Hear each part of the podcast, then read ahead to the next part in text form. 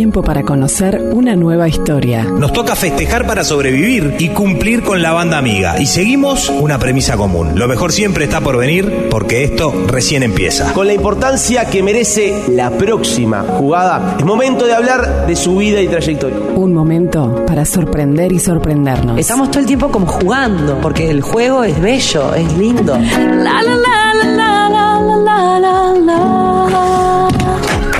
Polacco, gojenețe, cântă-te un tango para compartir recuerdos, risas, emociones. Yo no le voy a decir a usted con quién ando, así cada uno tiene su vida. Después de tantos días nublados, no esperaba esta fiesta del sol que juega entre las hojas y me guía hasta ver la torcaza. El clásico de los sábados. Yo les puedo asegurar que lo que yo sentí hoy, no recuerdo haberlo sentido bueno, tengo gran parte del repaso de mi vida, de lo más importante que he hecho y que voy a compartir.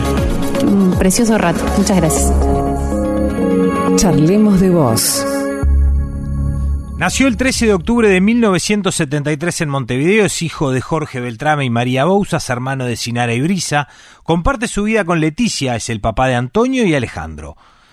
Es comunicador, realizador, productor audiovisual. Hoy lo conocemos gracias a la televisión, pero hay que remontarse a la época en la que era un estudiante de arquitectura, que realizó el viaje de estudios de la carrera y comenzó a desarrollar un estilo de filmación muy reconocido en la actualidad, el modo selfie.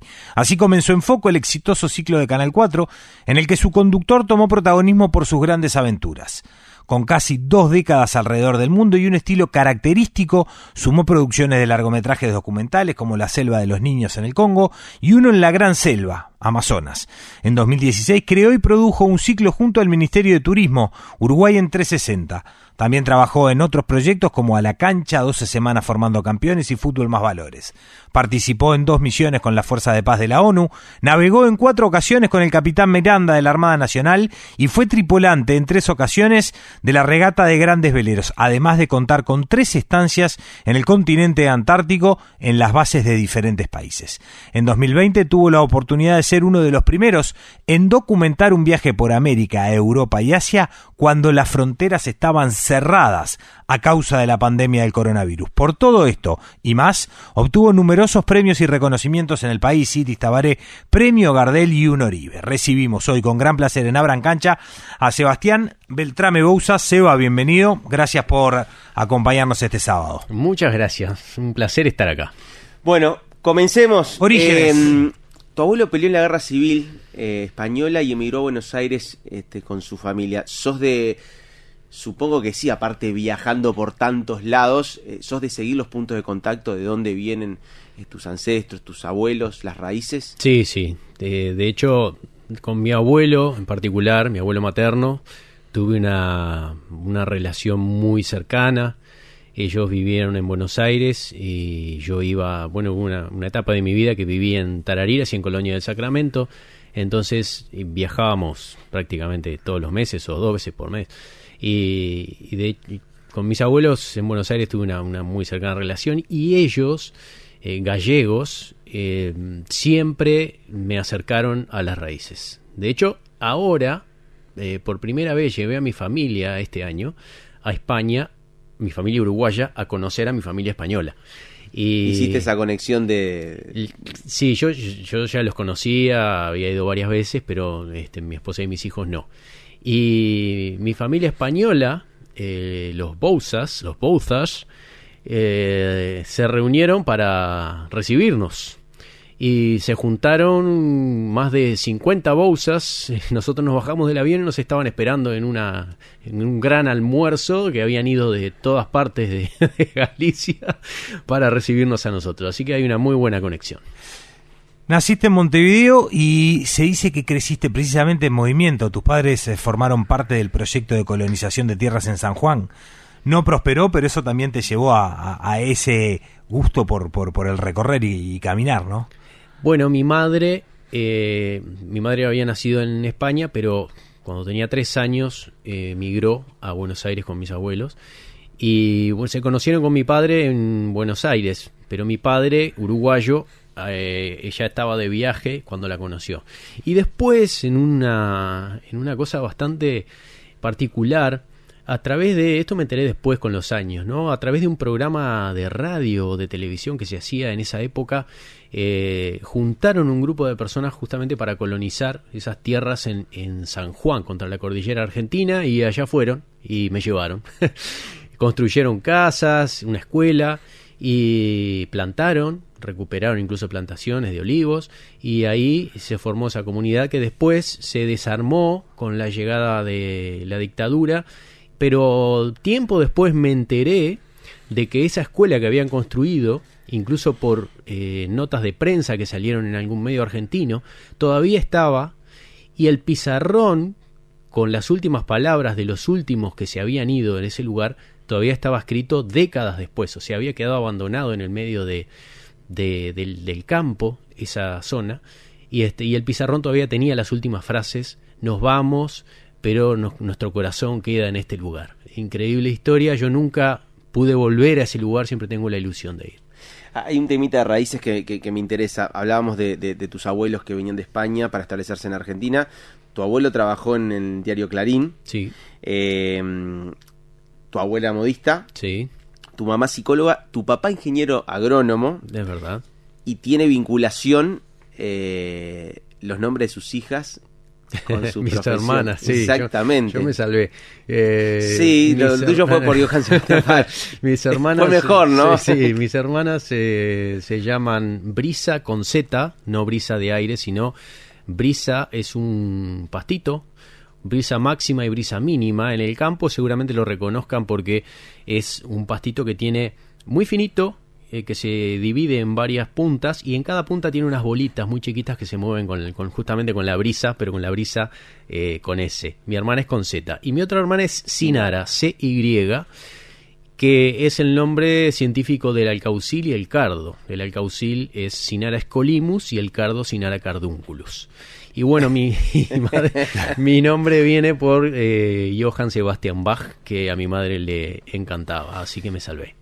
Eh, siempre fuiste creativo, curioso, eh, meticuloso con tus juguetes, todo tenía su lugar y si te tocaban algo, inmediatamente te das cuenta. Bueno, sí, eh, en ese sentido siempre fui eh, muy ordenado, siempre me fue bien en, en la escuela, eh, era buen estudiante, pero no por esforzarme, sino porque me gustaba. Yo me acuerdo que mi forma de, pensar y razonar en, ese, en las épocas de estudiante eran eh, cuando tenía algo que resolver, pensaba cómo se podía resolver de otra forma diferente a la que me habían enseñado. Entonces siempre le buscaba la vuelta por otro lado. Y me encantaba hacer esas cosas. Eh, no me costaba para nada estudiar y siempre me fue bien hasta que eh, entré al liceo.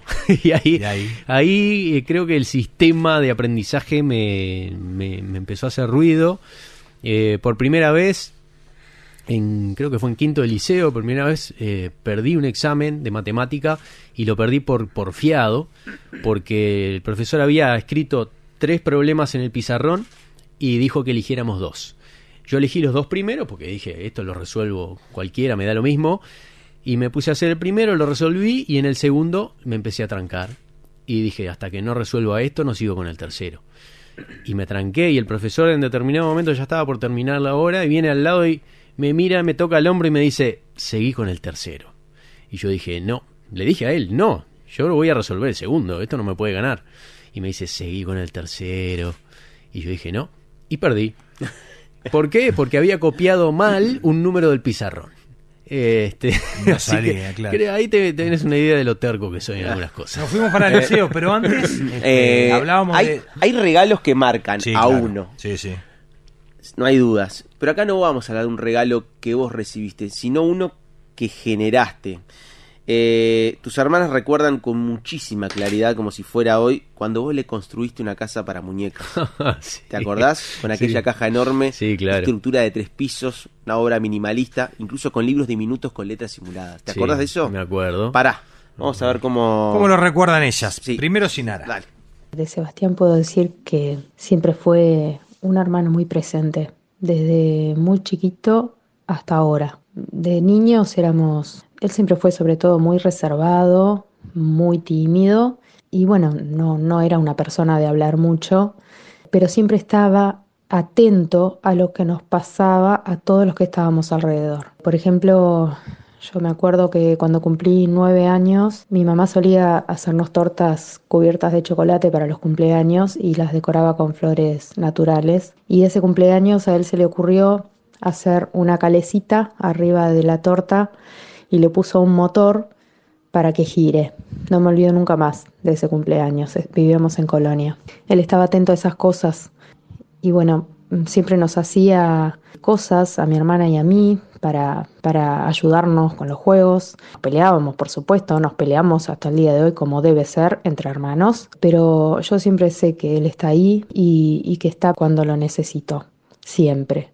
Me hace acordar mucho mi hijo, yo tengo un hijo varón que tiene 15 años y en un montón de aspectos me hace acordar a él porque es muy, muy celoso con sus cosas y con sus, con sus juguetes. Me acuerdo que era muy celoso cuando era chico porque era muy cuidadoso de los detalles. Siempre fue, fue así muy cuidadoso de los detalles. Siempre estaba arreglando cosas. Y, bueno, y de adolescentes, eh, claro, yo tengo poco menos de tres años menos que él y, y bueno, siempre estaba, era muy cuida, como podría explicarlo, era bastante cuida. Y a mí me gustaba que fuera así, porque yo me sentía protegida también. Así que la verdad es que es una persona que siempre me dio seguridad. Lo quiero muchísimo. Nada, espero que, que ahora que cumplió 50 pueda cumplir otros 50 más.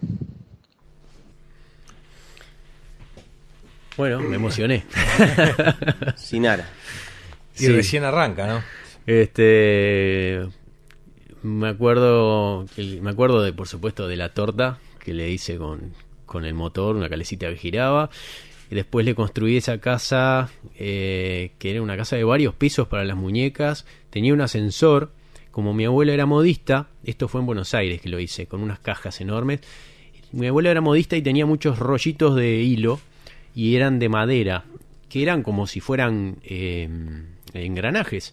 Entonces le hice un sistema donde con una manija esos rollitos eran como los engranajes que movían un hilo y ese hilo se enganchaba y subía y bajaba un ascensor en donde ponían las muñecas y subía y bajaba los, los diferentes pisos de la casa. y en cuanto a lo cuida, sí, siempre fui. Y recuerdo una vez que casi me matan porque era una salida de un cumpleaños, creo, un año de 15.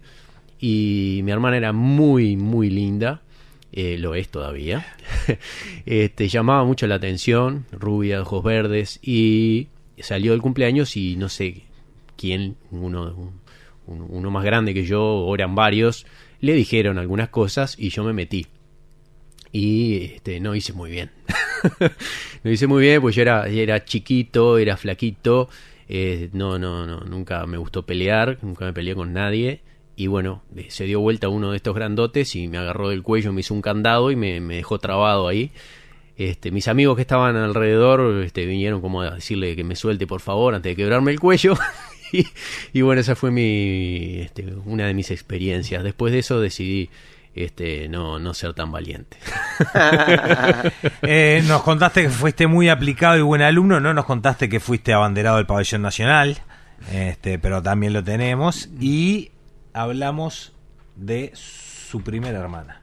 Pero ahora es el turno de Brisa, que habla de Seba como hermano. Buenas, por acá Brisa, la hermana menor. Definir a, Sebastián como niño es bastante difícil, porque Sebastián era un niño muy particular, muy ordenado, muy metódico, eh, meticuloso, siempre estaba enroscado haciendo algún juguete con unos palitos, con unos alambres, Siempre tenía alguna cosa que hacer. Siempre él estaba en alguna cosa. Muy reservado con sus cosas. No le gustaba prestar los juguetes, para nada. Ya que estoy acá, Sebastián, te voy a confesar que una vez, sin tu permiso, jugué con aquel avión blanco a pilas que tenías, ¿te acordás? Ese que tenía luces y se movía y hacía ruidos. Bueno, perdón, me tenté. Pero no te lo rompí, ¿eh? Quedó sanito. Él no prestaba lo suyo, pero nos hacía juguetes. Nos, nos, hizo una vuelta, yo tenía unos ocho años, una casa de muñecas gigante con todos los mueblecitos, los cuadros, un ascensor que subía y bajaba, con una roldanita que tenía de costado.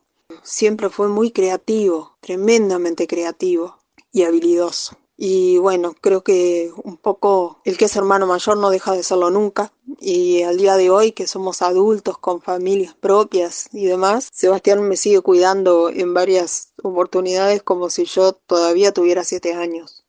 Así que Seba, nada, te quiero mucho. No, no es algo que nos digamos con mucha frecuencia. Somos medio piedras para esto, pero nada, te quiero mucho. Te quiero mucho y, gracias por estar siempre eh, cuando te necesité y cuando no te necesité también. Así que te mando un abrazo y un beso grande. Bueno, me voy a seguir emocionando entonces. eh, qué suerte que, se acuerdan de, esas cosas que yo les, les construía. Y, y bueno, con, con, mis hermanas siempre tuve una muy buena relación. Eh, si bien eh, no somos muy de esos de, abrazarnos y de, muy efusivos, ¿no? Pero, pero bueno, yo siempre fui en ese sentido como el, me, siempre estuve en el papel, incluso hoy con mi familia, del protector y el cuidador y, y, me, y me, va gran parte de mi vida en eso. Eh, soy así. y siempre fui muy reservado y siempre fui muy, en ese sentido, lo que decía hoy, siempre me identifiqué mucho con mi abuelo. Mi abuelo había pasado toda la guerra, la emigración, y era una persona extremadamente reservada, al extremo. Él casi no hablaba, hablaba muy poco, pero con nosotros sí se abría mucho. Y no le gustaba ni que hiciéramos el más mínimo ruido en la casa para que los vecinos no lo, no lo escucharan. Era extremadamente eh, ordenado, eh, a pesar de su muy poca educación, muy culto, leía mucho, le gustaba aprender y me identifico mucho con él, me identifico bastante con él en ese sentido eh, y bueno, creo que hasta hoy sigo siendo así. Ahora, eh, son esas cosas que, que, por ahí permiten este tipo de cosas, este tipo de producción, ¿no? Inteligencia de sobra, no lo vas a decir vos, lo dicen tus hermanas y evidentemente eh, nos damos cuenta, ¿no? Este gran dibujante, eh, manejabas el lápiz y el papel notable, ¿te gustaba coleccionar cosas? Sí, Bien. me gustaba, eh, me gustaba. De hecho, ahora tengo algunas cositas que voy recolectando en distintas partes. En, en, en mi escritorio tengo una pared con un mapa mundi enorme y ahí voy poniendo cosas, cositas eh, referentes a cada país. Eh, que, que, tienen su, tienen su interés. Eh, me gusta me gusta coleccionar y soy soy muy metódico. ¿Andás bien para, para el skate y la bici? Andaba. Andaba, no, no, no estamos en la, hablando... En la bici, mira, yo con la bici tengo una, una eh, más que emotiva y excelente relación. Siempre anduve en bicicleta, siempre, siempre, al punto que, por ejemplo, en una etapa de mi vida eh, bueno, cuando vivía en el interior íbamos en bicicleta a la escuela, esa etapa en la que dejabas la bici en el cordón de la vereda y cuando salías de tarde la agarrabas sin candado. Pero después, de grande, siempre anduve en bicicleta. Vivía, por ejemplo, en buceo y trabajaba, una época de mi vida, eh, fui informático y trabajaba en la torre de Antel, cuando se estaba construyendo. Eh, yo trabajaba en redes y bueno, estábamos armando parte del cableado y yo me encargaba de una parte de, de la asistencia a, los, a las computadoras de, las de las personas que trabajaban ahí. Y, y, me iba todos los días desde buceo hasta la torre de Antel y, de vuelta en bicicleta. Eh, todos los días, eso para trabajar y después la usaba permanentemente, ¿no? Siempre anduve en bicicleta. Eh, así que sí, me gusta mucho. Bueno, arquitecto de su propio destino. Sí, terminó el liceo, eligió la facultad de ingeniería donde estuvo un año y te cambiaste para arquitectura. No la aguanté. No la aguantaste. No, no, no. Me pareció una máquina de picar carne. Me pareció muy fría. Me encanta la ingeniería, me encantan las matemáticas, no me encanta cómo las enseñan. Entonces, la verdad que me sentí muy frustrado porque yo venía de que me fuera siempre muy bien y tenía esa carga atrás de ser el mejor alumno, de que nunca perdiera nada, y entrar a la facultad y encontrarme con eso, me acuerdo, hasta el día de hoy, tengo el recuerdo de entrar en la primera clase de matemática en el salón grande del anfiteatro, no sé, 300 personas, gente afuera, había que llegar dos horas antes para agarrar lugar, me senté, y el profesor agarró la tiza y empezó eh, imaginen una matriz de n dimensiones. Y yo dije, ¿de qué me está hablando este tipo? Porque claro, el liceo no te preparaba para eso. Y claro, y estaba como asumido de que el filtro era ese. O sea, o aguantabas ese malón de dos, tres años eh, aprendiendo cosas abstractas sin saber para qué se iba a usar, o te ibas. Y yo me fui, me cambié de facultad y me fui a arquitectura. Y ahí, en la etapa adolescente, la etapa de, de facultad, es de donde eh, probablemente conservas tus amistades más cercanas. Sí, tengo muchos amigos de esa época, eh, nos seguimos viendo hoy. El viaje de arquitectura te ayuda también a afianzar esos vínculos, también a romper unos cuantos. es una convivencia muy, muy feroz en donde eh, tenés contacto con gente muchísimo más que con tus amigos y con tu familia incluso, ¿no? Estás meses conviviendo 24 horas. Entonces sí, se, se, se dan vínculos muy fuertes. Amigos, dijimos, vamos a empezar a escuchar a algunos. Bueno, les cuento algo de Seba hace, hace mucho tiempo. Somos un grupo de amigos, nos conocemos hace unos 35 años más o menos. En aquel momento coincidió para ir una parte de ese grupo, nos fuimos a Salto, tiramos una camionetita y bueno, nos fuimos para allá. Seba ya en aquel momento le encantaba la fotografía y andaba con una cámara para todos lados y bueno, pónganse así, pónganse allá, que la luz, que esto, que lo otro. Nosotros estamos bastante cansados porque te imaginas que, se imaginan que cada foto demoraba su tiempo. Y me acuerdo de un lugar muy lindo, un salto, un parque, nos hizo poner y que muévanse para acá, muévanse para allá. Este, en un momento, bueno, pone el timer y viene corriendo y ya habíamos quedado que cuando viniera la foto iba a quedar Sebastián solo. Y así fue, llegó Seba y éramos como siete que salimos corriendo para todos lados. Cada vez que vemos la foto nos reímos mucho porque está Seba solo en la foto riéndose. Así arrancó Seba con, con su cámara y no ha parado hasta el día de hoy.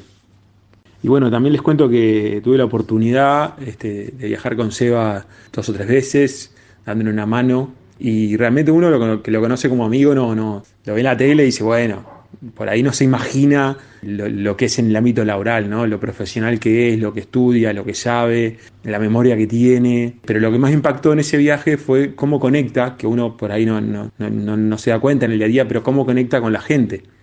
Cómo con la humildad logra esa conexión y que le cuenten cosas. Y nos pasó, en, bueno, estábamos en la isla San Andrés y había una islita muy chiquita, tendría, no tendría más de 10 metros. En esa islita había un personaje muy pintoresco cuya actividad era alquilarle los snorkel a los turistas que pasaban por ahí. Y Sebastián dice, bueno, vamos a hacer una nota.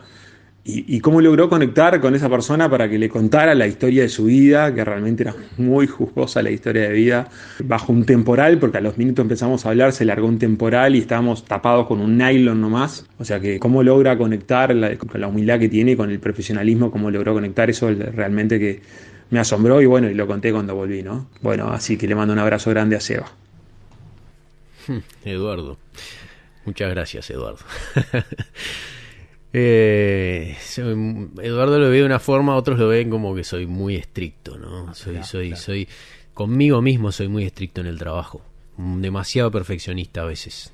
Eh, al punto de que hay cosas que podrían estar prontas eh, con muy buena calidad y yo le sigo dando vueltas.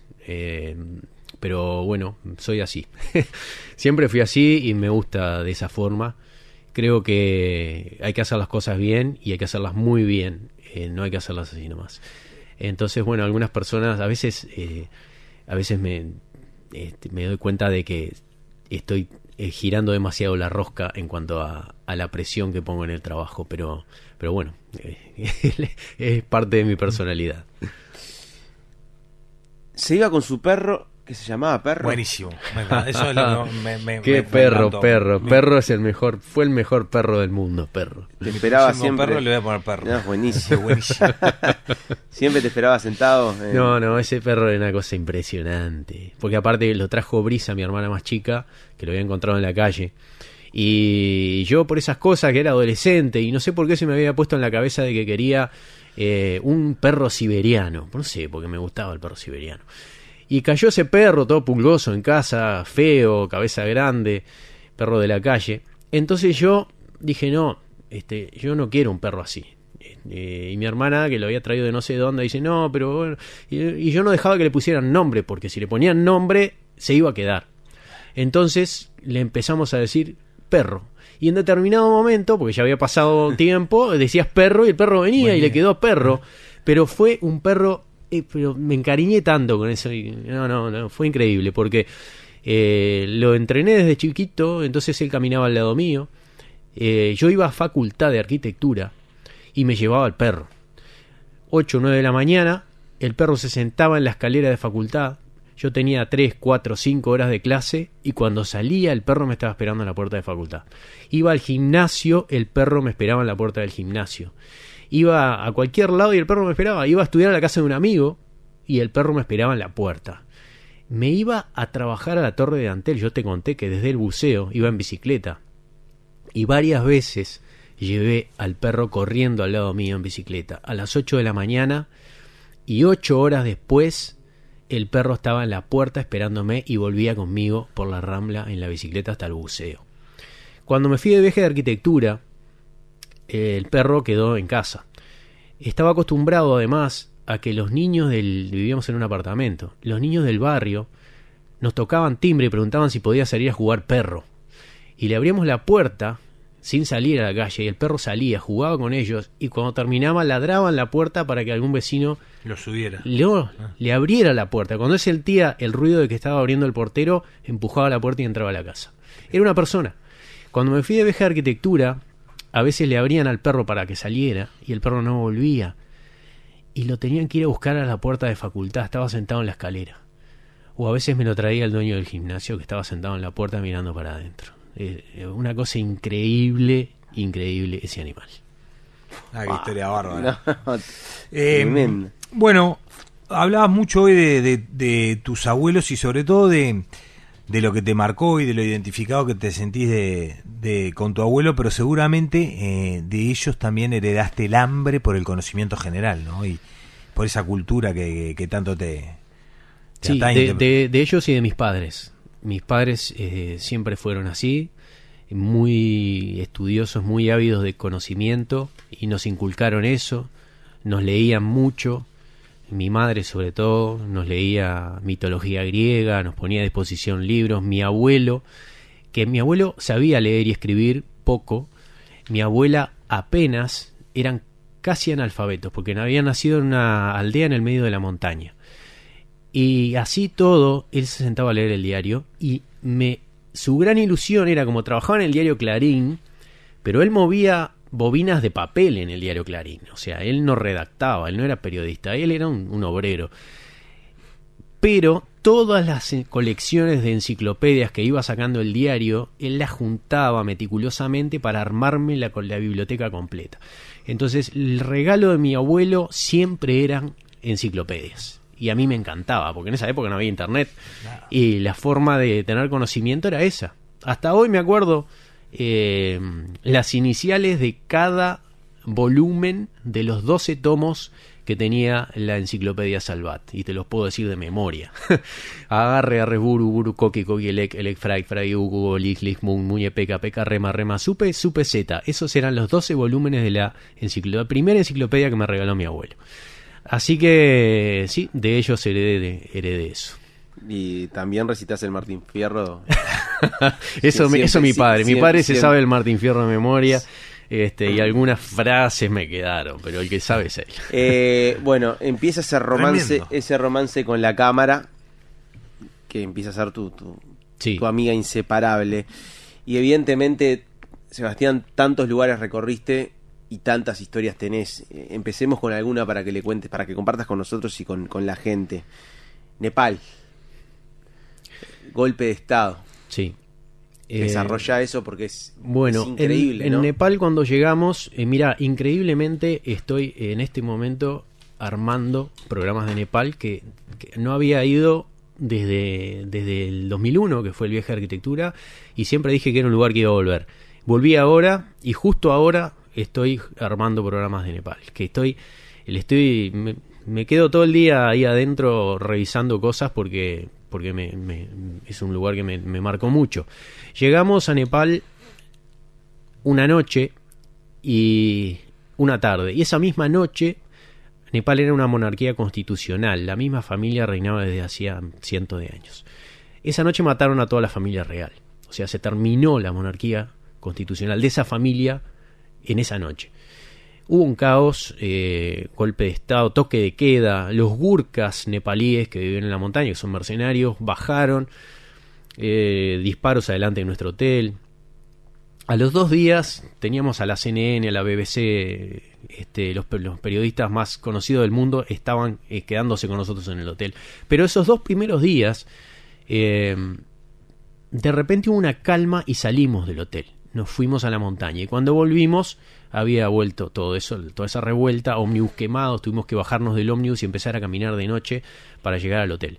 Éramos un grupo grande y yo tenía la cámara que me acuerdo íbamos caminando en fila de noche y de repente a las dos cuadras nos topábamos con la primer barricada que eran gurkas que nos apuntaban con ametralladoras Eh, ellos estaban controlando que nadie llegara al centro y nosotros queríamos llegar al centro porque nuestro hotel estaba a dos cuadras del Palacio Real entonces cada vez que llegábamos a ese lugar una tensión impresionante porque los tipos veían 100 personas que se les acercaban y, y estaban eh, entrenados y con la orden de defender y tirar a matar.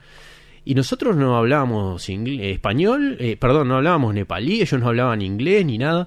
Y lo, lo único que teníamos era el guía nuestro que se paraba adelante y gritaba tourist, y esperando que no nos dispararan, ¿no? Una tensión impresionante. Y yo en medio de todo eso lo que hice fue prender la cámara y la sostenía en la mano con el, con el pulgar tapé, la cámara tenía un puntito rojo que prendía y apagaba cuando, cuando estaba grabando, lo tapé para que no, para que no le dispararan al puntito rojo y así iba caminando grabando. Pasamos dos, tres barricadas hasta llegar al hotel. Me acuerdo que cuando llegamos tenía la mano marcada de una compañera que venía al lado mío, que, que los dedos me habían hecho moretón en el brazo. Y yo tranquilo, pero tranquilo, tranquilo, grabando. Y bueno, cuando llegamos al hotel, nervios, gente gritando, llorando. Y yo nada. Y de repente me voy a tomar un vaso de agua y me empieza a temblar la mano y me desplomo en el sillón y no me podía mover y me quedé así, que se me aflojaron todos los músculos y me cayó la ficha, ¿no? Me cayó la ficha. Y eso me pasó varias veces después y me di cuenta que es una forma que tengo de reaccionar. En el momento de tensión o que pasa algo, eh, no tengo miedo y actúo de determinada manera hasta que pasa eso.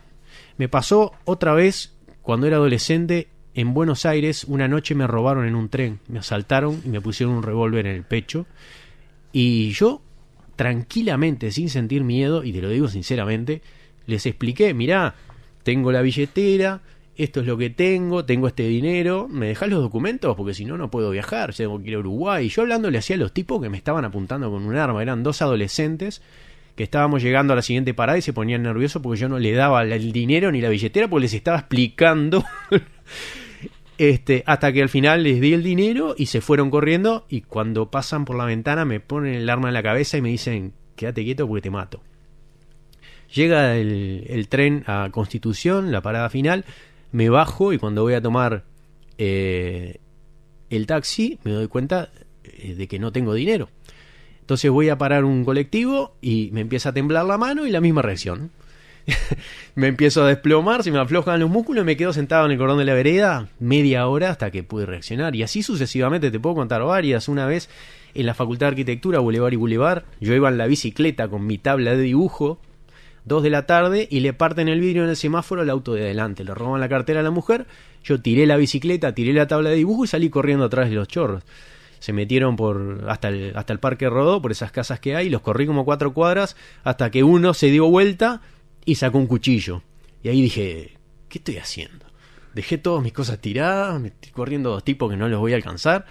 Este, y bueno, y ahí volví para atrás. Son, son, son cosas que hace uno que, que, no las piensa, no las pienso, me salen así. Igual que cuando me metí con, con lo, lo que te conté de mi hermana, que me metí con tres ursos enormes, mucho más grandes que yo, que no tenía posibilidad, pero bueno. Claro. Tremendo, la verdad.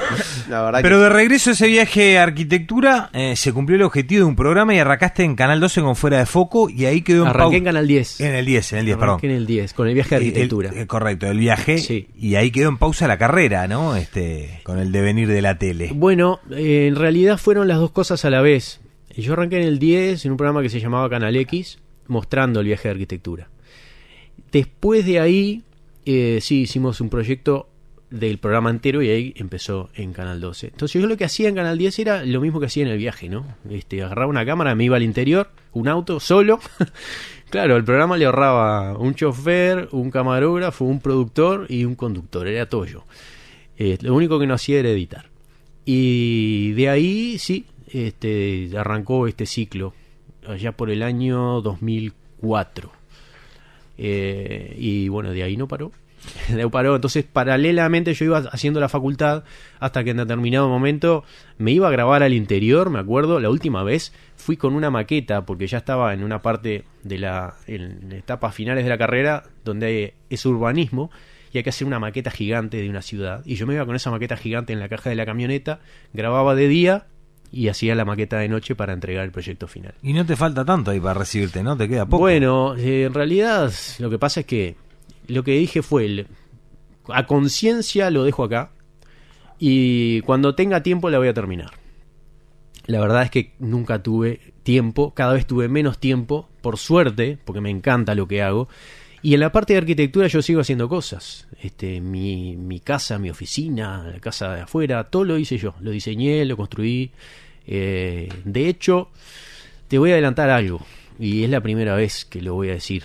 Eh, por primera vez me voy a desdoblar el año que viene en otro proyecto y en otro programa de televisión que va a ser sobre construcción.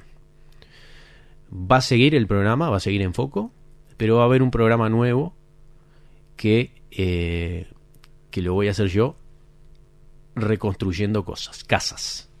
Este, voy a hacer lo mismo que hago en mi vida, pero eh, lo voy a aplicar a, mostrarlo en la televisión. Eh, eh, sí, totalmente, Total. porque sí, sí, lo venimos desarrollando con el canal, va a ser un proyecto muy grande. Eh, creo que es el primer reality así de construcción que va a haber acá en Uruguay. Y, y lo hago con muchísimas ganas porque es lo que me encanta hacer. Me encanta la fotografía, me encanta la- estudiar y me encanta construir. Y tengo mucha habilidad y manualidad para... Todo el tiempo estoy haciendo cosas y construyendo cosas.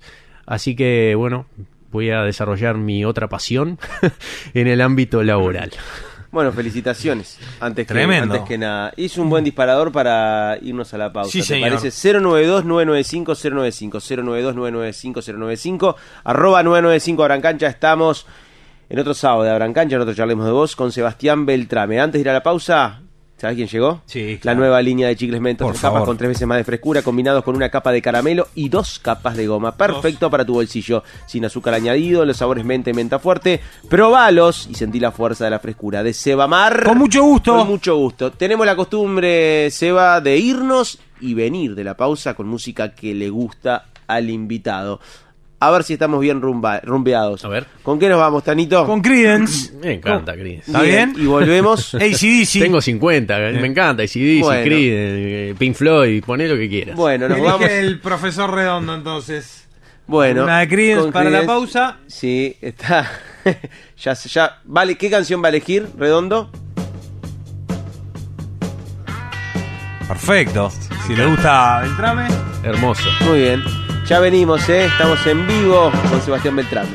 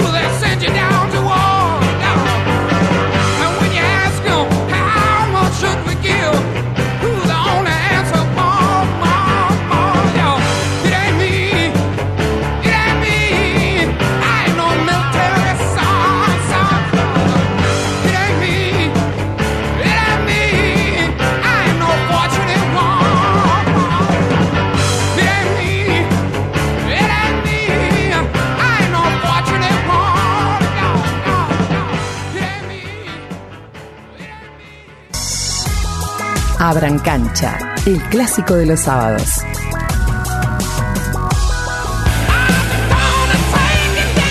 Seguimos y conversando lo que la pausa nos dejó, que Sería siempre es lo más jugoso también. fantástico. Gran programa que Haríamos vamos a hacer algún otro día, año, dentro de algunos años. Bueno, más en foco que nunca. Eh, hablamos del arranque en Canal X, después Canal 12. Llegamos al 4 con enfoco que, a ver, hay un antes y un después en la televisión. Un programa que tiene 20 años, más de mil capítulos. eh, es un clásico. El otro día estaba viendo que eh, yo cuando arranqué con esto, lo arranqué antes de que empezara a filmar pensando en hacer un programa de televisión. Y te estoy hablando de, las- de, de lo que todo el mundo llama selfie hoy. Claro. Porque yo tengo grabaciones del año 1999 en donde en un viaje a Brasil eh, utilicé ese método. Y di vuelta a la cámara y le empecé a hablar a la cámara mientras caminaba. Y ese es el primer registro que encontré de... Y estoy hablando en general. No he encontrado... Y capaz que estaría bueno lo voy a poner en las redes a ver si en en general la gente em- empieza a buscar y me ayuda. No he encontrado a alguien en el mundo que hiciera eso antes. Eh, no de sacarse una selfie, porque la selfie existe desde, el siglo pasado, desde hace dos, dos siglos, pero el tema de utilizar el recurso de la cámara para hablarle a la cámara, teniéndola en la mano, no sé si yo no tengo conocimiento de que, de que alguien lo haya hecho antes. Porque eso me surgió como forma de registrarme a mí mismo lo que estaba pasando, porque nadie me daba bola para filmar. Entonces daba vuelta a la cámara y me decía a mí mismo eh, lo que pasaba en ese lugar, pero pensando en que después cuando lo mirara en mi casa me iba a servir como registro. Lo que pasa es que le empecé a contar cosas a la cámara para contármelas a mí en el futuro. Yo le estaba hablando a mi yo del futuro sentado en mi casa viendo lo que había grabado en el pasado. Y ese recurso después lo empecé a usar en el viaje de arquitectura.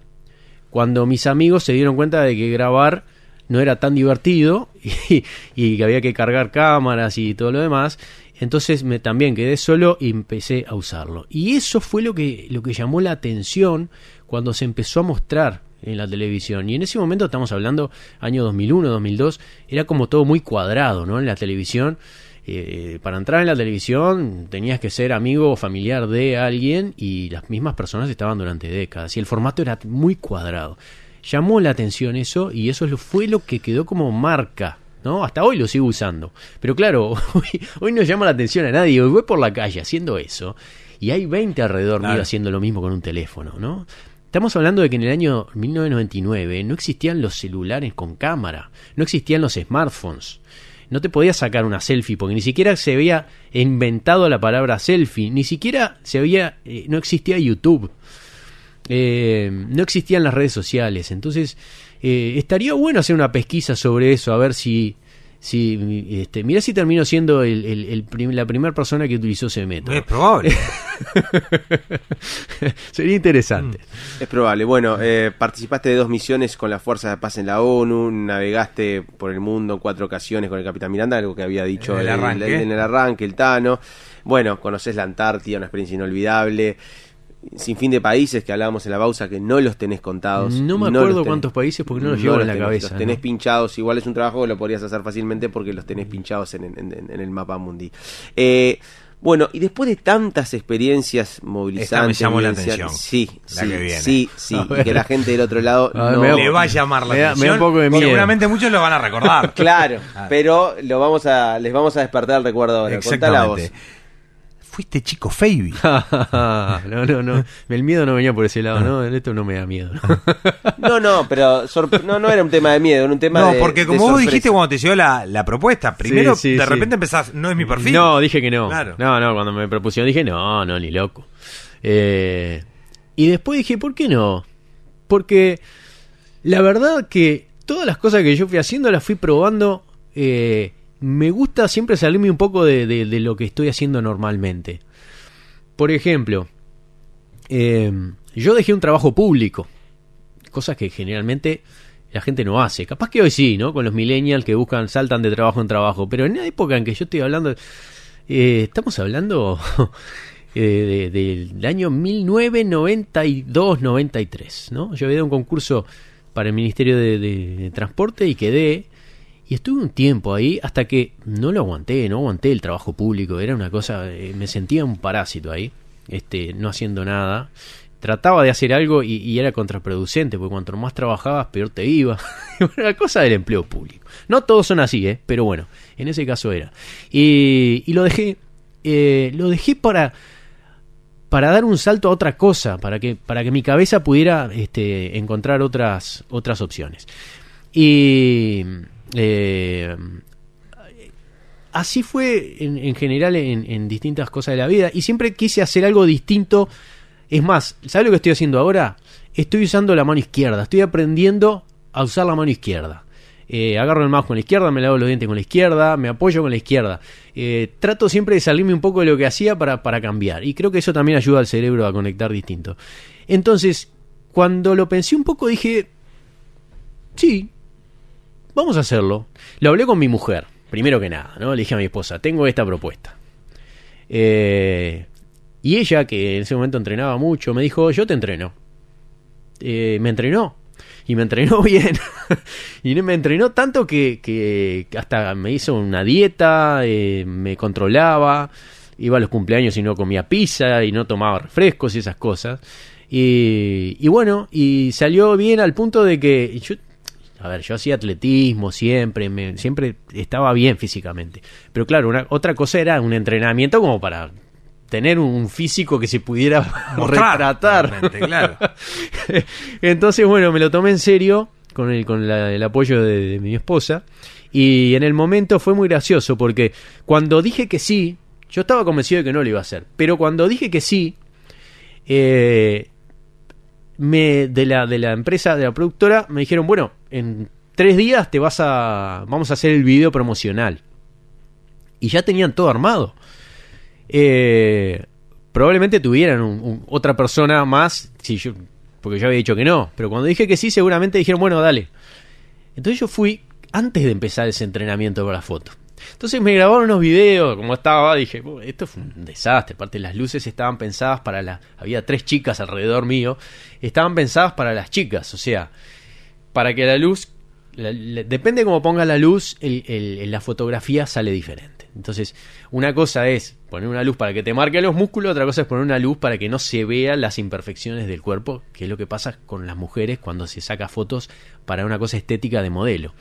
Entonces, salió eso al aire como promoción y durante el mes y medio siguiente yo entrené.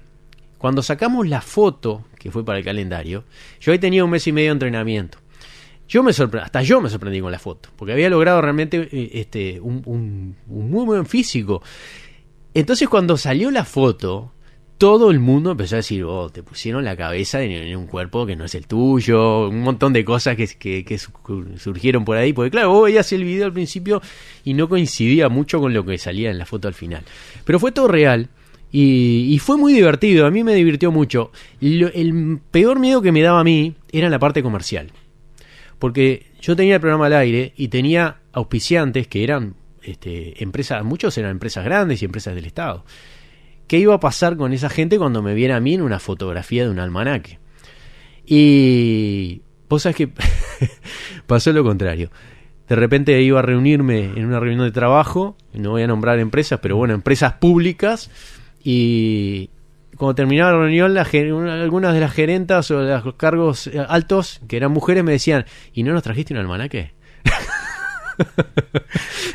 Pegó bien. Entonces, este, digamos que funcionó, este, a mí me, me resultó muy divertido y fue algo diferente, que en ese momento de mi vida, este, me, me dije, lo hago. Me, me dejó loco con lo de la mano izquierda. Sí. ¿Qué va a hacer? Estoy, lo estoy haciendo ahora, ¿eh? ¿Y cómo te va? Bien, bien, cuesta. Y eso me parece que es lo bueno, ¿no? Forzar al cerebro a hacer otra cosa que no está acostumbrada. Y eso fue parte de los cambios que también fui haciendo en mi vida cuando de repente se me ocurrió hacer un programa de televisión de la nada. Este, y se lo comenté a mucha gente, incluso me presentaron a creativos de agencias de publicidad este, importantes y todos me dijeron que no, que a quién le iba a importar. A ver, ¿había- ¿alguna vez hiciste algo de esto? No. Y, y- y vos te pensás que alguien va a mirar un, un programa de, de viajes, ¿Qué, qué- una cosa tan... Está Julio Alonso haciendo eso, ¿qué te metes vos? Eh, Tenés 21 años, 20 años, no tenés ni idea ni experiencia. Y lo hice igual, de terco, este, así como cuando perdí el, el examen de matemáticas, sí, lo hice de terco. Y de terco eh, logré que funcionara, porque yo creo y en todos los aspectos de la vida, y creo firmemente en esto, ¿eh? cuando vos querés hacer algo que te gusta y te gusta de verdad, siempre te vas a encontrar con gente que te da para atrás. Siempre, siempre. Y muchas veces te van a decir, pero vos pensás vivir de esto, estás loco. Eh, si está este que lo hace mejor, si está el otro que no sé qué, si a nadie le va a importar. Pero si vos lo haces constantemente y sos terco y aprendés en cuanto a estás realizando el trabajo, como yo, por ejemplo, que cuando empecé con Canal X no me pagaban. Este, me pagaban creo que el ómnibus para ir a trabajar y estuve como un año y pico haciendo eso, pero aprendí. Era la única forma que yo tenía de estar atrás de una cámara en un programa de televisión. Y aprendí. Entonces, si vos haces algo que te gusta y lo haces firmemente y estás metido en eso aprendiendo cada día más, en determinado momento hay un clic en donde te das cuenta de que estás empezando a vivir de eso y vivir de lo que te gusta no tiene no tiene precio, no tiene es lo mejor que te puede pasar porque el resto de tu vida lo vas a pasar haciendo algo que te gusta. Por supuesto que no son todos rosas, ¿no? Hay de todo y yo me he chocado con varios muros, sobre todo en este medio del que yo no pertenezco. Y es un medio bastante complicado y competitivo. Pero si vos haces lo que te gusta y lo disfrutás, siempre vas a encontrar la manera de sentirte feliz en tu trabajo. Y eso me parece que es lo más importante, ¿no? Y vas a crear algo diferente a, lo, a lo que existe. Porque si todos te dicen que no lo hagas porque te va a ir mal y a quién le va a importar, justamente esa es la oportunidad para encontrar algo con lo que vos te vas a sentir feliz y capaz que este, sos muy bueno en eso porque te concentras en hacerlo. Entonces creo que es un buen consejo, no me gusta mucho dar consejos, pero en base a mi experiencia, este, que ya tengo canas y pasé los 50, eh, y lo he visto varias veces, creo que sí es un, un buen consejo para, para las personas que tienen un- una gran ilusión, pero todo el mundo les da para atrás, o están, no tienen conexiones, o están en un medio que parece que no lo pueden lograr. A mí me pasó, eh, pero sí se puede, ¿eh? sí se puede, así que denle para adelante. Los Está viajes, buena la sugerencia, muy buena, muy buena. Los viajes y el laburo. Sí, señor. Escuchamos a, A Pablo. Pablo. Seba querido, ¿cómo estás? Bueno, hemos compartido aventuras y viajes bien singulares. Siempre estoy muy agradecido de esas oportunidades que me has dado y trabajado juntos. En cuanto a ese rol tuyo, sos una persona muy responsable, muy este, atento a los detalles. Siempre me sorprendía cómo podías leer rápidamente un folletín o algún cartel de lo que estábamos viendo en Mont San Michel o donde fuera, que teníamos muy poquito rato porque estábamos con otras personas y leías, lo visualizabas en tu mente, estabas un ratito y decías, bueno, dale, a grabar. Y en ese rato tenías toda la historia que la concatenabas con otra cosa y con lo que estabas leyendo en ese momento y te quedaba registrado eso que habías leído en dos minutos. Lograbas plasmar rápidamente, eso siempre me sorprendió mucho. Se ve que tenés un buen este, capacidad de, generar esa retención de información. Bueno, hemos tenido va- varias aventuras, como te digo, pero las que más me, me llamaron la atención fueron las de las navegaciones en el Capitán Miranda y en particular cuando estábamos en la regata desde Bermuda a Estados Unidos, que finalmente la ganó Uruguay con ese barco. Y en el, estábamos descansando en el camarote nosotros mientras los guardiamarinas y oficiales estaban en sus tareas y entraron a sonar unas alarmas y alarmas y alarmas y nosotros nos despertamos. ¿Qué pasa? ¿Qué pasa? Cuando suenan alarmas en un barco no es, no es habitual y los guardiamarinas nos dijeron, tranquilo, tranquilo, es solo un tornado. Y ahí nos levantamos entre ansiosos y temerosos. Rápidamente agarraste las cámaras, yo agarré el, micrófono, todo lo que fuera, salimos hacia cubierta. Y para sorpresa no era solo un tornado, sino que eran dos. Uno se estaba yendo, pero estaba ar- arrimándose otro del horizonte. Y bueno, y ahí gracias a, la, a las virtudes de, del segundo, que creo que se llamaba Sarli, logró ir hacia un rumbo que no era el del tornado y zafar de esa situación. Y estábamos en regata, hubo que bajar todas las velas rapidísimo y bueno, y logramos hacer esa, esa filmación y vos estabas muy, muy concentrado con todo lo que sucedía a pesar de, del riesgo que, pasábamos. Así que bueno, te agradezco mucho, eh, muy lindo ser tu amigo y compañero y espero que haya muchas más aventuras y trabajos similares. Abrazo, que pases bien. Qué historia esa. Yo no sabía Yo me acuerdo que en- estoy hablando de, la tromba marina, ese tornado que nos agarró en, en- el barco, el capitán Miranda. Estábamos en el Triángulo de las Bermudas en ese momento, navegando. Y de repente este, aparece eso. Entonces, eh, sí, yo estaba grabando y de hecho grabé. Pero nos pusimos todos el chaleco salvavidas y lo que pensaba era, si me quedo afuera, me vuela el tornado. Si me quedo adentro, el barco se hunde y yo no tengo forma de salir me- y me ahogo. Entonces me puse en la puerta y me quedé en la puerta que era la mitad De- de, de uno lo malo otro, para un claro. lado o lo malo para el otro. y desde ahí iba saliendo y entrando, pero mi, digamos mi zona de confort era el, el dintel de la puerta del barco. No sé por qué. Este, fue una cosa increíble. Eh, ahí ves lo bien preparados que están eh, en los entrenamientos porque en cuestión de, minutos bajaron todas las velas y, amarraron todo el, bajaron todo el barco pronto para resistir eso que creo que si nos, si nos agarraban nos partía al medio, no no había vuelta, era un- un- una tromba marina que se formó de la nada, veíamos bajar de la nube, empezó a chupar agua y, y- y era realmente enorme, enorme. Eh, bueno, nos salvamos por suerte y, y Pablo me ayudó. Seba, en 2020 se abre otro capítulo histórico para, para Enfoco, porque cuando nadie podía salir de la casa, vos te ibas a todos los países. Sí. Pero además, fuiste el primer extranjero en entrar, y ese programa lo vi además, al laboratorio de la vacuna Sputnik. Sí, es verdad. Eh, eso fue algo increíble. Yo ni yo sabía que iba a pasar eso. Eh, eso fue una historia que empezó en la Antártida. Eh, yo conozco a una persona, eh, un ruso, que es muy famoso en, Rusia. eh, Tiene un programa de televisión, eh, es una persona muy, muy culta. Tiene un programa de televisión de, hace muchos años, en, lo ven millones de personas. Y bueno, con esa persona coincidimos en un viaje a la Antártida. y entonces yo me acordaba que cuando empezó toda la pandemia, ¿no? En determinado momento fu- era el peor momento, ¿no? El mundo estaba cerrado, cerrado. eh, yo me acuerdo que salía, salíamos de casa, a todos nos pasaba y para entrar a casa nos desinfectábamos la suela de los zapatos, nos sacábamos los zapatos. Era una locura. Y de repente, en ese momento Uruguay, ¿se acuerdan que éramos un puntito verde en el medio del mapa? Era el único país de América que podía, que tenía vuelos hacia Europa, que podía salir. Eh, Gonzalo, el director de, de la agencia con la que viajábamos, hasta hoy, me llama y me dice, ¿vos te animás a venir conmigo a, España? Que este es el único vuelo que hay y somos el único país que puede salir. Porque estaba muerto la agencia, imagínate, agencia de viajes, cero, todo muerto, no se movía nada. Y entonces él quería saber qué estaba pasando y, y me pedía si lo acompañaba. Yo le digo, bueno, vamos. Pero fue una locura porque en el momento en que me di cuenta que estaba saliendo de casa para irme, me puse a llorar, me abracé de mis hijos y lloraba pensando, capaz que no los vuelvo a ver, ¿no? Ahora parece tonto, pero en ese momento era, era de locos, era como salir a, a, suicidarse prácticamente en el mundo con el, con el COVID.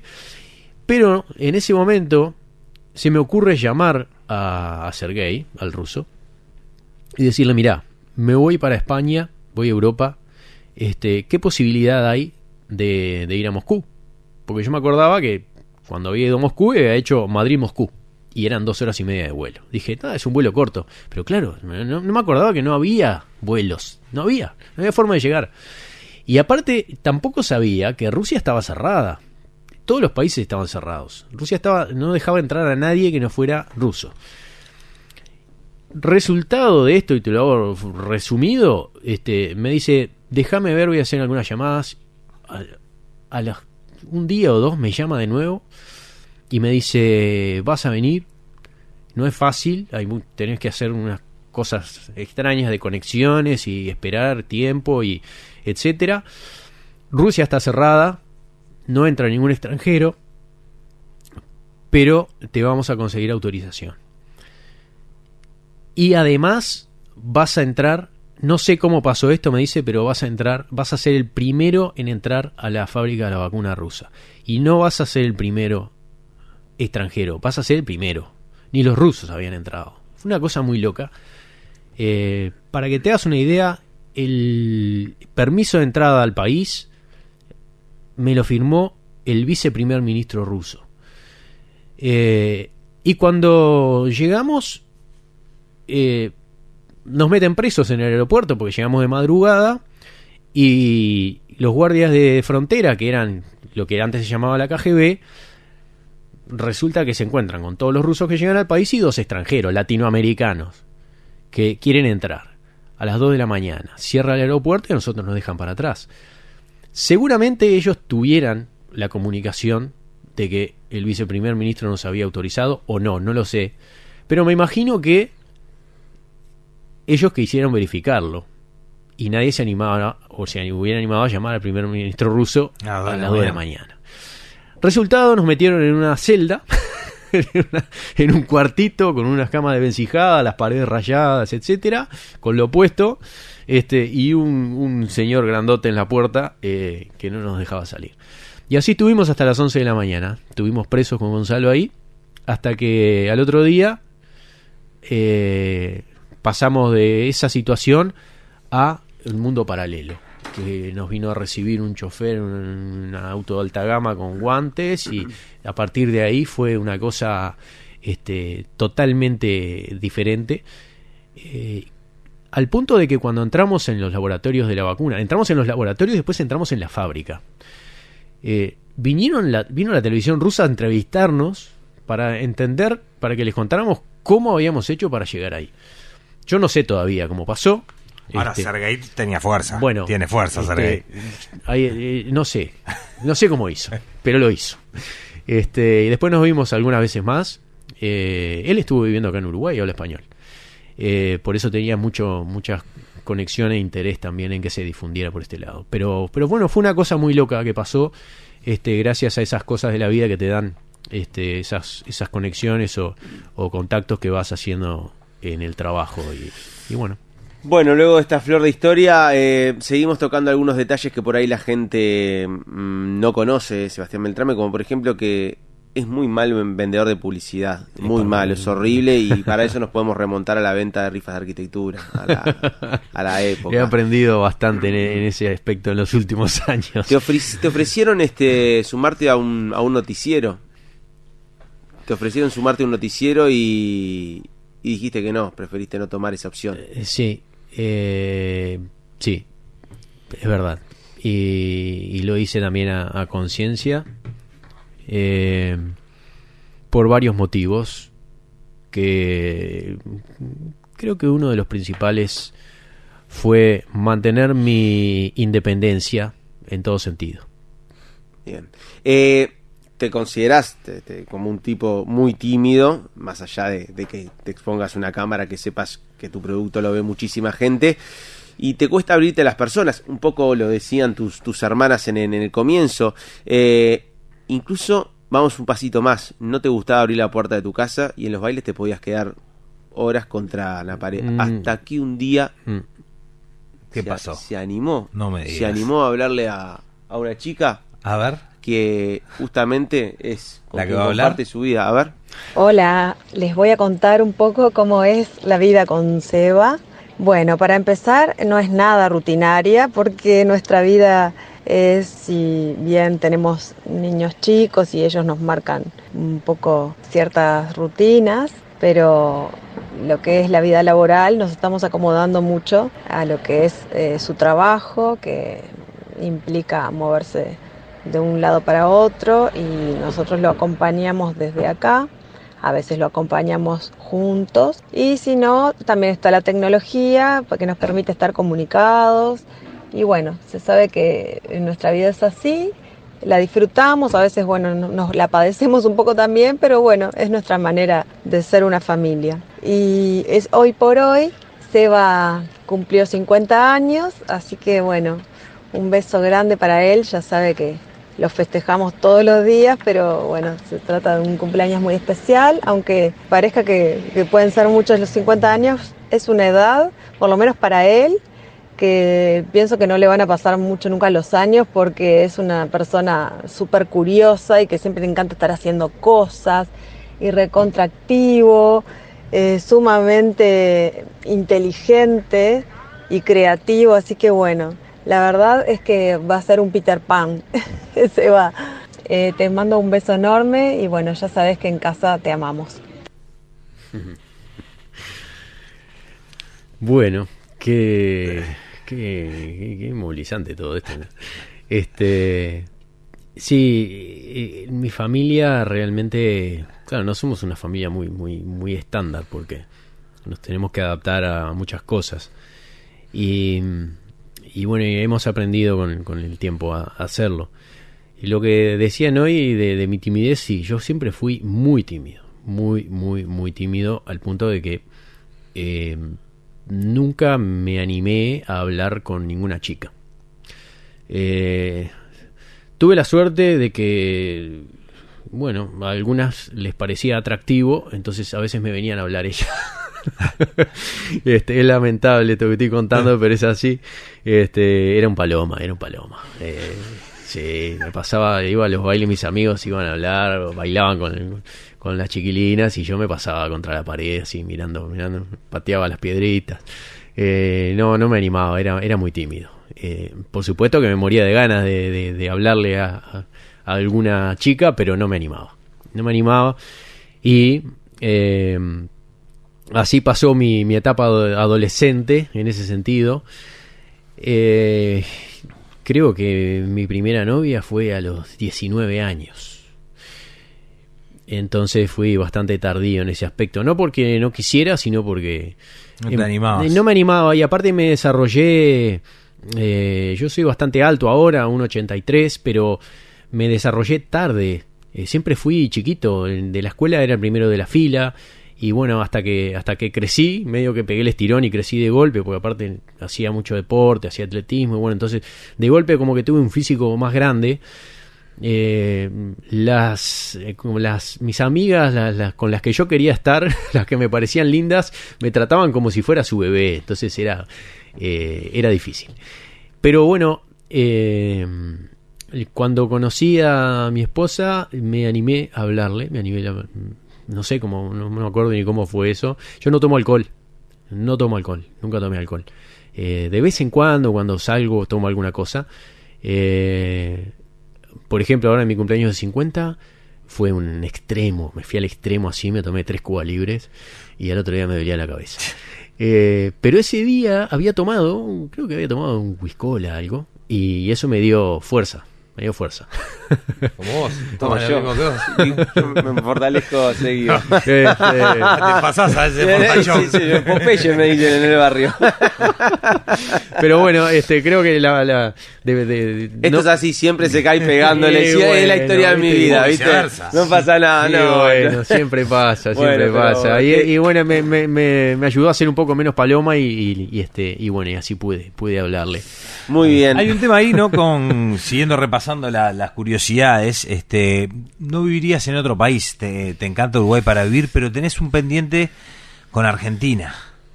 Eh, sí, no sé si pendiente, en realidad, ¿qué pasa? Eh, mis padres se separan cuando vivíamos en Tarariras.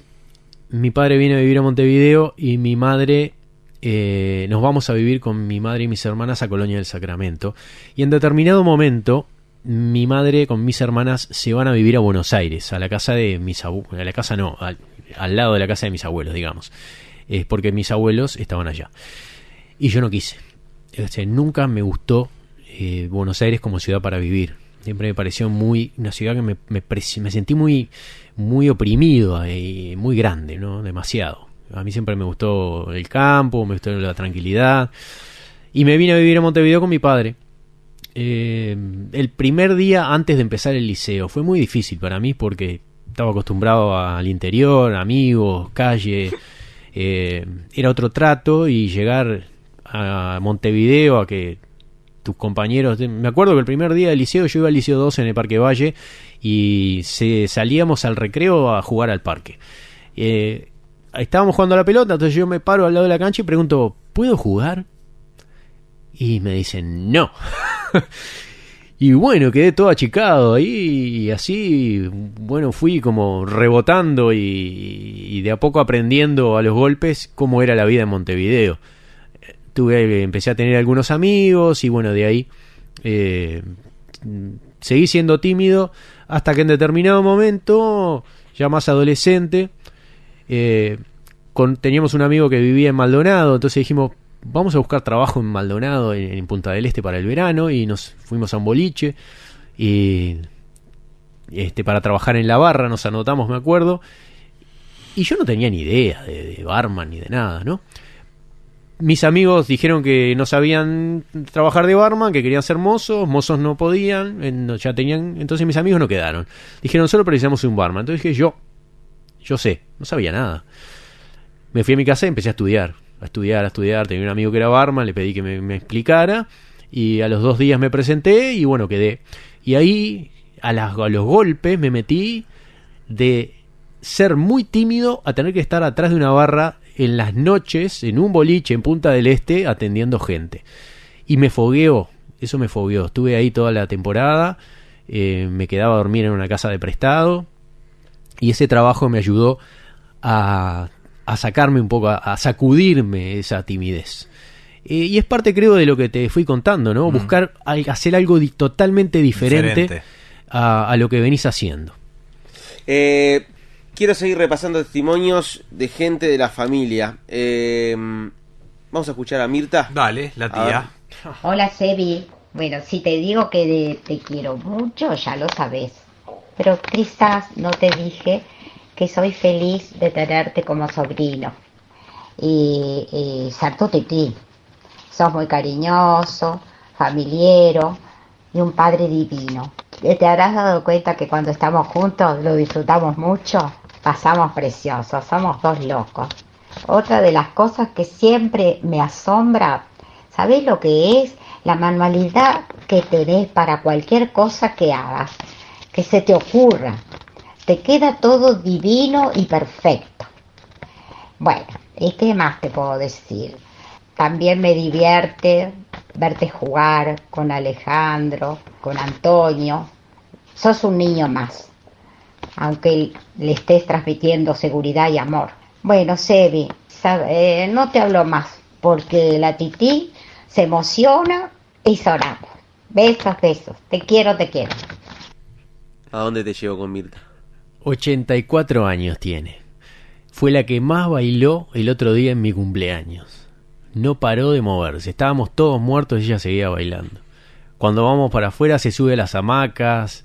Es increíble, increíble. Este, tengo una muy buena relación con mi tía. Nos abrazamos, nos damos besos. Eh, es una persona muy, muy, muy cariñosa. Y y me, eso me lleva a la, niñez, a la infancia. Mis abuelos vivían en la calle Libertad, eh, en una casa grande, con mucho fondo, y bueno, vivían mis abuelos paternos, mi, vivía mi tía, la hermana de mi papá, ahí nació mi padre también. Eh, y bueno, tengo muy lindos recuerdos de esa época. Eh, jugábamos a la pelota en la calle, eh, en esa época en la calle Libertad, imagínate, pleno Positos, eh, no pasaba casi autos. Entonces eh, tengo muy lindos recuerdos de la infancia. De mi infancia en general tengo muy lindos recuerdos en todo sentido, con la familia, con los lugares, con los amigos. Después la cosa cambió cuando se separan mis padres y nos vamos a Colonia del Sacramento. Colonia del Sacramento para mí fue algo totalmente distinto. Pasé de todas mis amistades y, y estar en la calle en- en- cuando vivía en Tarariras, en un pueblo, a pasar a una ciudad como Colonia, en donde este, muchos de mis compañeros me esperaban a la salida para pegarme. Porque yo llegué a la escuela y me dieron la bandera uruguaya. Y claro, venía este de, este de Tararira, del pueblito, que nos viene a sacar la- las No. cosas. Y claro, Colonia es otra mentalidad. Es un pueblo chico donde todos se conocen, pero eh, viven mirando a Buenos Aires. De hecho, yo cuando vivía en Colonia no, no sabía lo que pasaba en Montevideo, porque la televisión que se ve es argentina. Eh, viven de los argentinos. Entonces su mirada está hacia el Buenos Aires. Y en ese sentido, claro, las aspiraciones que tienen los porteños de una ciudad grande como Buenos Aires, capaz que no se pueden completar en un pueblo chico como Colonia. Pero lo que pasa es una ciudad grande es el anonimato, que no pasa en un pueblo chico como Colonia.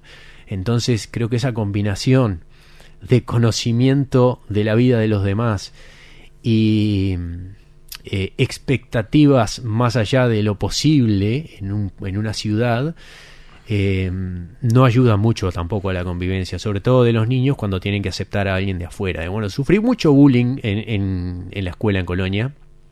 En ese momento nadie decía la palabra bullying ni se sabía lo que era.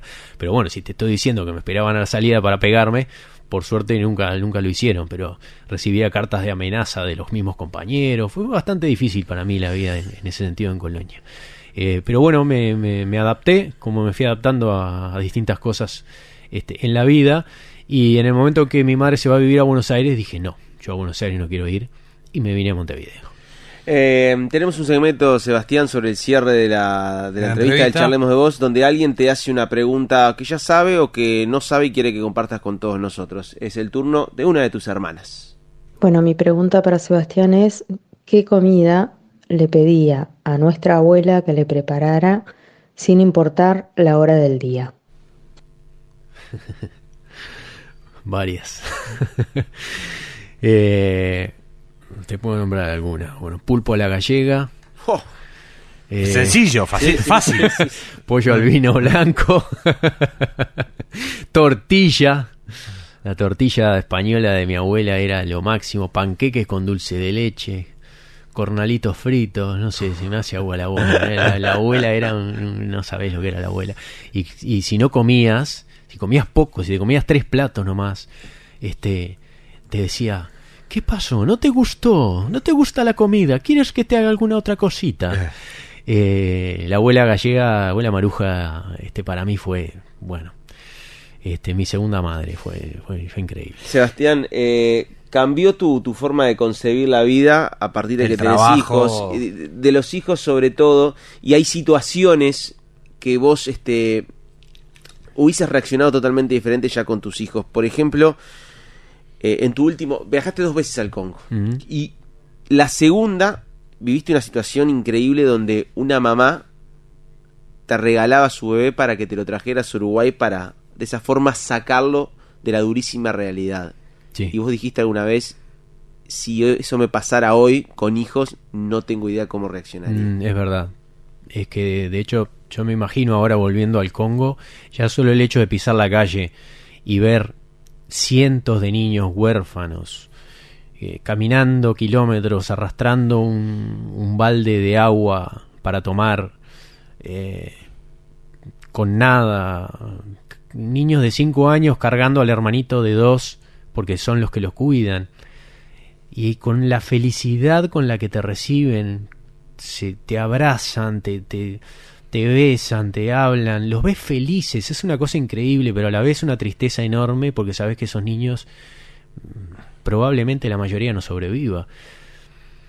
Entonces, ya siendo padre, creo que me afectaría mucho. Y eso que me pasó eh, de estar grabando y, y- y me di cuenta después, y me di cuenta en Montevideo. Resulta que en la edición, el editor de repente me llama y me dice, ¿vos te das cuenta de lo que acaba de pasar acá? Y me acerco y, eh, me empieza a mostrar los registros de imágenes de videos anteriores a que yo eh, hablara con esa mujer.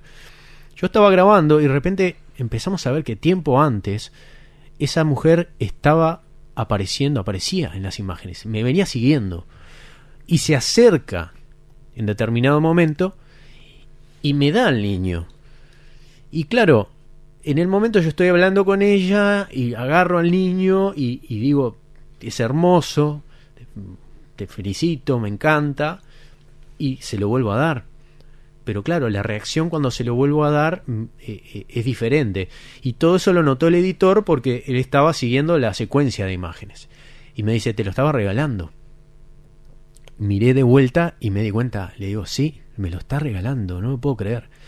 Claro, para esa mujer, la única posibilidad real de que ese niño se salvara o tuviera una vida era dárselo a una persona que se lo iba a llevar del país. Y me lo daba. Eh, ese tipo de situaciones increíbles se dan en las guerras y por eso eh, cuando escucho a alguien de alguna manera, de la que sea, no importa cómo, justificar en cierto modo una guerra realmente no lo puedo comprender.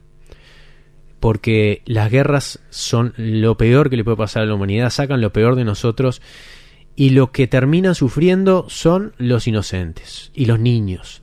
Y cuando mueren niños inocentes no hay forma de justificarlo, de ningún punto de vista y desde ningún lado, ni desde un bando ni desde el otro.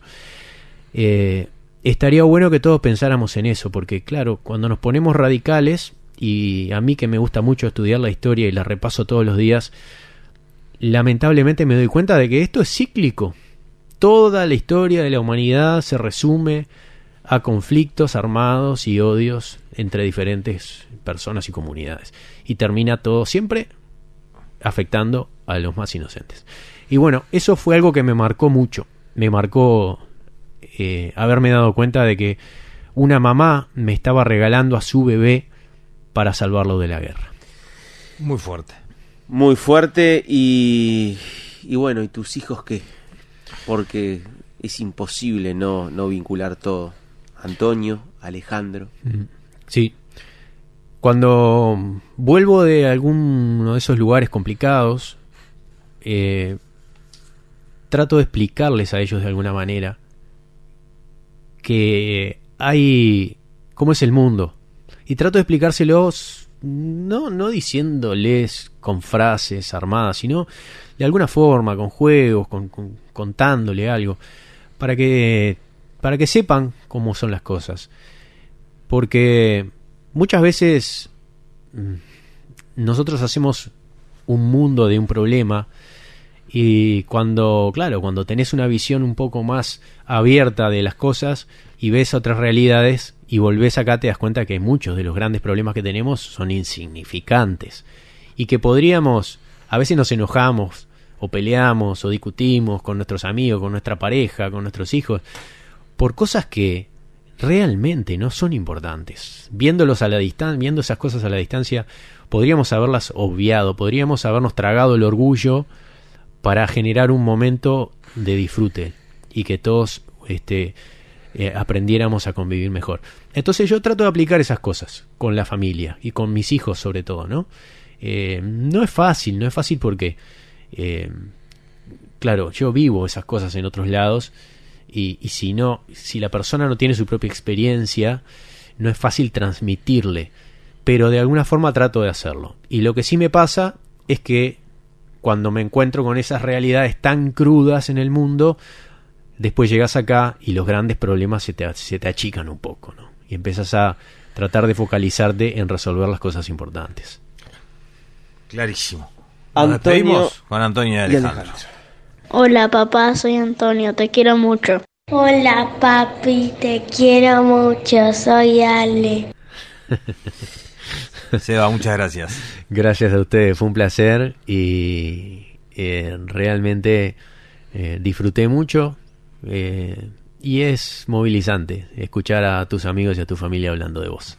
Gracias, eh. muchísimas gracias. Y no te vas a ir con las manos vacías, por supuesto. Lo por lo general sí se nos emociona el entrevistado. Hay casos que se rompen. Últimamente, se No ve que sé los si, 50 no sé, no es- ¿Perro tuvo heredero?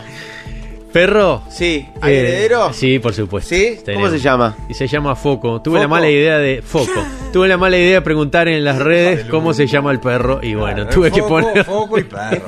Es magnífico. Dog Selection para Foco. Muchas gracias, Y te de- lo voy a agradecer. Y de los amigos de Nueva Era, juguetes, Juguetes también, para, también. para enriquecer la parte, la Como parte lúdica. lúdica. Eh, los que no les haya creado, pues imagino No. que le crea todo. Debe tener todos los juguetes eh, hechos por Seba. Muchas gracias. Maderarte. Maderarte del Sur, lo más eh, importante que quieras hacer en madera. Excelente. Llámalo a Gonzalo. Maderarte Excelente. del Sur, arroba blogspot.com o si no, buscarlo en las redes. ¿Te gusta el café? Fa, soy fanático de Bueno. café. Fanático. Olfatea esto, aparte salidito del horno recién. Cafeto Prado.